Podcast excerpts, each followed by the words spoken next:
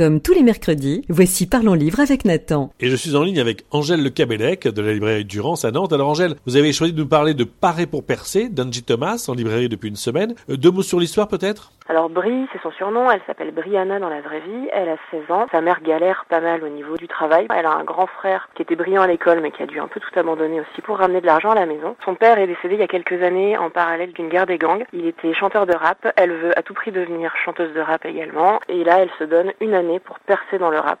Alors je crois que vous avez particulièrement apprécié ce roman, vous pouvez nous dire pourquoi On rentre dedans tout de suite, le rythme il est top, il est musical dans l'écriture aussi, chaque situation vécue est décrite parfaitement et euh, on imagine on ressent tout ce que vit cette jeune fille. Et puis grâce à ce roman, on retrouve le sentiment qu'on a tous eu ou qu'on aura tous euh, d'avoir une musique coup de poing qui change notre vie, qui nous chamboule complètement. Merci Angèle Le Camélec de nous avoir parlé de Paris pour percer de Angie Thomas et l'été chez Linton. Au revoir. Et rendez-vous mercredi prochain pour découvrir un nouveau livre jeunesse avec Nathan.